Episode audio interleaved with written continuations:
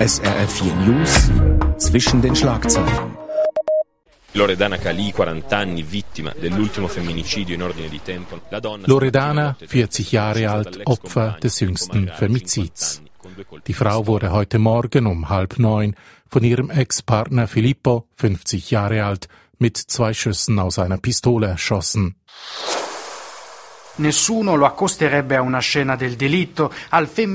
Niemand hätte ihm eine solche Tat zugetraut, einen Femizid, der sich gestern kurz nach 13 Uhr ereignete. Giulia non ce l'ha fatta.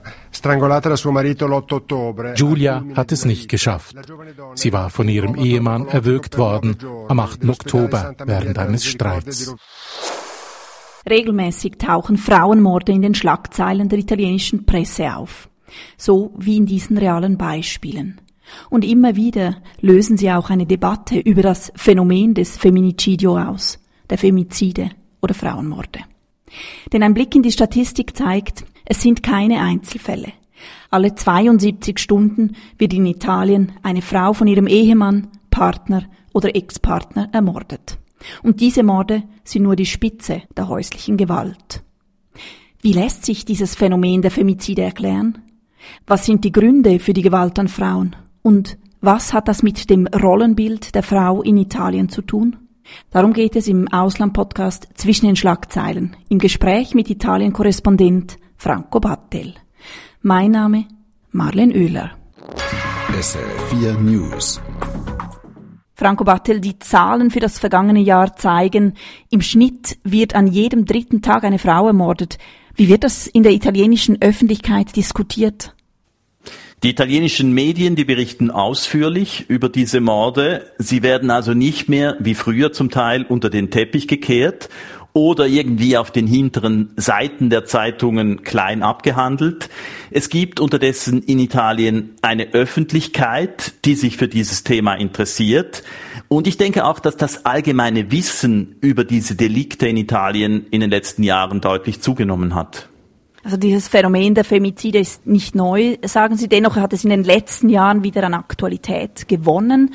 Woran könnte das liegen? Das liegt auch an den vielen, zum Teil wirklich sehr schlimmen Fällen, die hier in Italien zu verzeichnen waren.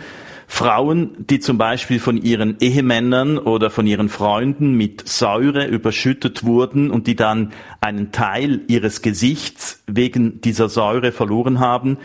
Und das hat die Öffentlichkeit in Italien in den letzten Jahren immer wieder wachgeschüttelt. Und dann ein weiterer Faktor ist eben auch die Häufigkeit solcher Delikte. Alle drei Tage kommt in Italien im Durchschnitt ein Frauenmord an die Öffentlichkeit. Heute wird zu Recht beinahe über jeden dieser Fälle berichtet. Auch das hat die Leute im Land sensibilisiert. Schauen wir noch einmal kurz auf die Statistik äh, der Femizide. Sie haben vorhin gesagt, eben alle drei Tage im Schnitt passiert ein Frauenmord. Lassen sich für Italien regionale oder schichtspezifische Unterschiede feststellen? Man könnte ja vermuten, dass der konservative, der eher rückständige Süden Italiens mehr von solchen Frauenmorden betroffen wäre. Doch die vorliegenden Statistiken, die zeichnen ein anderes Bild. Frauenmorde kommen überall vor in Italien, sowohl im Süden wie auch im Norden. Sie kommen vor in Städten, aber auch auf dem Land. Und es ist auch nicht so, dass etwa Frauen aus den ärmeren Schichten hauptsächlich betroffen wären. Gewalt gegen Frauen ist ein Phänomen, das es überall und auch in allen Schichten Italiens gibt. Und kann man etwas über das Täterprofil sagen? Gibt es ein spezifisches Täterprofil? Ja, man kann dazu etwas sagen, aber nur in einem sehr spezifischen Punkt, nämlich dass die Täter in den meisten Fällen die Frauen, die sie ermorden, sehr gut gekannt haben. Also es sind meistens die Ehepartner oder die langjährigen Partner, die ihre Frauen ermorden. Meist in dem Moment, in dem die Beziehung in große Schwierigkeiten geraten ist oder im Moment, wo diese Beziehung sogar gescheitert ist wenn sich die Frauen also entschließen, ihren Partner zu verlassen. Es sind viel seltener völlig fremde Täter, die Frauen angreifen oder ermorden. Jetzt die Frauenmorde sind ja nur die Spitze der Gewalt an Frauen. Experten gehen davon aus, dass 90 Prozent der Fälle von häuslicher Gewalt gar nie bekannt werden. Heißt das, die Frauen vertrauen nicht darauf, dass ihnen geholfen wird im Falle einer Anzeige? Organisationen, die Frauen helfen oder unterstützen, gehen hier in Italien davon aus, dass viele Frauen erst dann Anzeige erstatten, wenn die Gewalt wirklich sehr, sehr grob wird. Das heißt, viele Frauen melden sich offenbar erst dann, wenn es zu massiven Schlägen kommt. Das hängt auch damit zusammen, dass die Polizei zumindest bisher Anzeigen von Frauen nicht besonders ernst genommen hat. Ließ sie dann irgend in einer Schublade verschwinden und es passierte nichts. Aus diesem Grund ist es übrigens auch schwierig, die Gewaltstatistiken diverser Länder miteinander zu vergleichen. Eben, in Italien enthalten diese Statistiken tendenziell nur die schwersten Fälle, während in Ländern wie Schweden, den Niederlanden und auch in der Schweiz auch Fälle in den Statistiken registriert werden, wo es um verbale Belästigungen geht. Franco Battel, was tut denn der italienische Staat ganz konkret gegen die Gewalt an Frauen? Bis vor ein paar Jahren konnte man sicherlich sagen, dass der italienische Staat zu wenig getan hat. Das hat sich nicht komplett geändert, aber zumindest teilweise hat es sich verändert. Während der Covid-Krise zum Beispiel hat die italienische Regierung TV-Spots geschaltet und Frauen dazu aufgefordert, Gewalt zu melden, wenn sie jetzt eben während dem Lockdown unter Gewalt gelitten haben.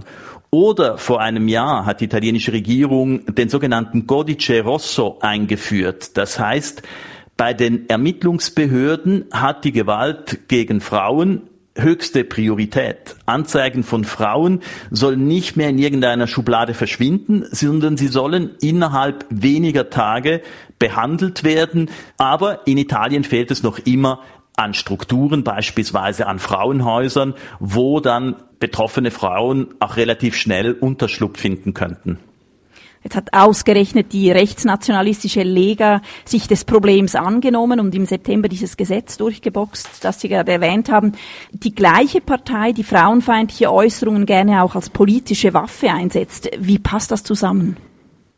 Ja, das passt schlecht zusammen. Tatsächlich, wie Sie gesagt haben, dieser Codice Rosso, diese Gesetzesänderung wurde von einer Lega-Ministerin eingebracht, das stimmt. Und auf der anderen Seite gibt es in der Lega auch Politiker, die sich massiv verbal an Frauen vergangen haben, zum Beispiel etwa Senator Calderoli, der einst eine schwarze Ministerin als Orang-Utan bezeichnet hat. Aber auch sonst sind prominente Frauen in der italienischen Politik verbalen Belästigungen ausgesetzt, zum Beispiel Ex-Ministerin Boschi oder Parlamentspräsidentin Boldrini, die mussten sich in Parlamentsdebatten Schmähungen anhören, die in einem nordeuropäischen Parlament unmöglich wären. Da hätte jemand sofort zurücktreten müssen, wenn er eine Frau auf diese Art und Weise angreift der Staat zu wenig aktiv, die Polizei die Anzeigen zum Teil nicht ernst genug nimmt. Gibt es denn eine strukturelle Ungleichheit, gar Frauenfeindlichkeit in Italien? Es gibt in Italien sicherlich Ungleichheit, es gibt Unterdrückung, Sexismus, aber wahrscheinlich etwa in dem Umfang, wie man diese Phänomene auch in anderen Ländern findet. Schaut man zum Beispiel eben auf das Phänomen der Frauenmorde, dann sieht man, dass in Italien etwa gleich viele Fälle zu verzeichnen sind wie in anderen vergleichbaren europäischen Ländern. Und mein Eindruck ist auch, dass Frauen sich in italienischen Städten, sei es jetzt in Mailand oder in Rom, ziemlich sicher fühlen. Die Gefahr, dass man in Italien angegriffen wird als Frau. Diese Gefahr ist auf der Straße, auf einer Piazza mitten in einer Stadt deutlich geringer als in der eigenen Familie. Das zeigen eben die Statistiken, die sagen, dass die meisten Frauenmorde in den eigenen vier Wänden passieren. Also wenn jetzt der Staat seine Rolle als Beschützerin der Frauen zu wenig ernst genommen hat bisher, wer setzt sich denn gegen Gewalt gegen Frauen ein? Ich würde schon sagen, dass heute auch die Gesellschaft einen gewissen Schutz bildet. Gewalt gegen Frauen wird hier nicht mehr einfach so geduldet, wie es zum Teil früher war, wo man weggeschaut hat. Als zum Beispiel eben Lega-Senator Calderoli Ministerin Kiensch als Affen bezeichnet hat, dann hat er deswegen zwar nicht seinen Sitz im Senat verloren, aber er wurde darauf zum Hinterbänkler, denn eine breite Öffentlichkeit hat diese Aussage des Lega-Senators klar abgelehnt.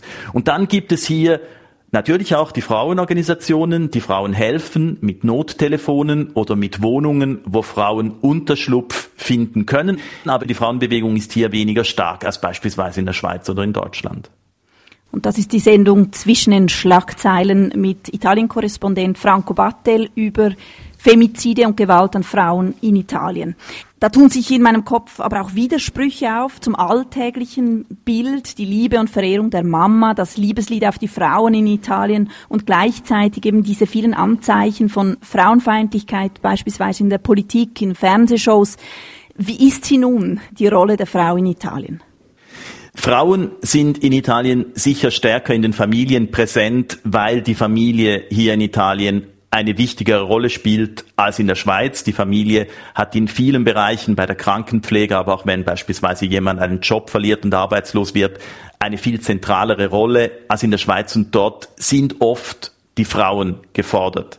Das ist das eine. Und das andere, was auffällt im Vergleich mit der Schweiz oder mit anderen nordeuropäischen Ländern, ist, dass in Italien viel weniger Frauen berufstätig sind. Das heißt, auch wenn Frauen in Italien studieren oder einen Beruf erlernen, dann bleiben sie am Schluss doch dann meist irgendwann ab einem gewissen Alter zu Hause.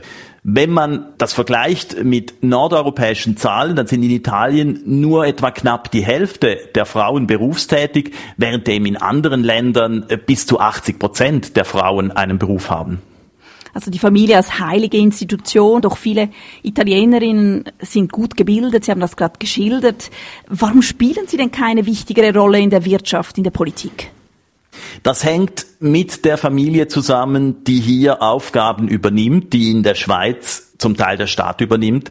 In Italien sind beispielsweise oft die Familien für die Kinderbetreuung zuständig, weil es viel weniger Kinderhorte gibt. Wenn jemand behindert ist, dann wird diese Aufgabe oft an die Familie delegiert. Oder wenn jemand jetzt auch in dieser Covid-Krise den Job verliert, dann gehen die Leute nach Hause zur Mama. Das heißt, die italienische Familie hat einen wichtigeren Stellenwert und diese, ich sag mal, effiziente italienische Familie, die wird meistens von den Frauen gemanagt und eben weil diese Aufgabe auch relativ wichtig ist, ist das wahrscheinlich auch eine Aufgabe, in der sich viele Frauen vielleicht auch wirklich erfüllen können. Das ist die eine Seite und auf der anderen Seite werden Frauen auch in diese Familienrolle hineingezwungen, weil es eben gar keine Alternativen gibt, weil der Sozialstaat beispielsweise nur schlecht ausgebaut ist.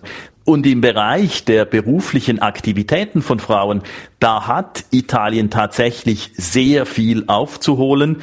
Gerade hier lässt in Italien die Gleichstellung extrem auf sich warten. Franco Battel, was bräuchte es denn für grundsätzliche Reformen, auch gesellschaftliche, um die Gewalt gegen Frauen und mit ihnen die Femizide nachhaltig zu bekämpfen und die Rolle der Frauen in der Öffentlichkeit zu stärken?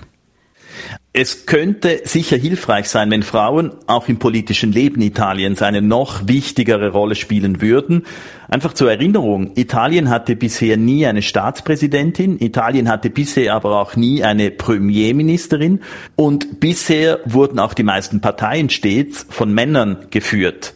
Ansonsten denke ich, Italien hat vor allem auf dem Papier in den letzten Jahren viel gemacht, eben zum Beispiel diesen Codice Rosso, die Priorität bei der Strafverfolgung bei Delikten gegen Frauen. Aber man müsste nun diesem Papier auch in der Realität Nachachtung verschaffen. Daran hapert es oft. Das heißt, es besteht etwas auf dem Papier, man muss es dann umsetzen.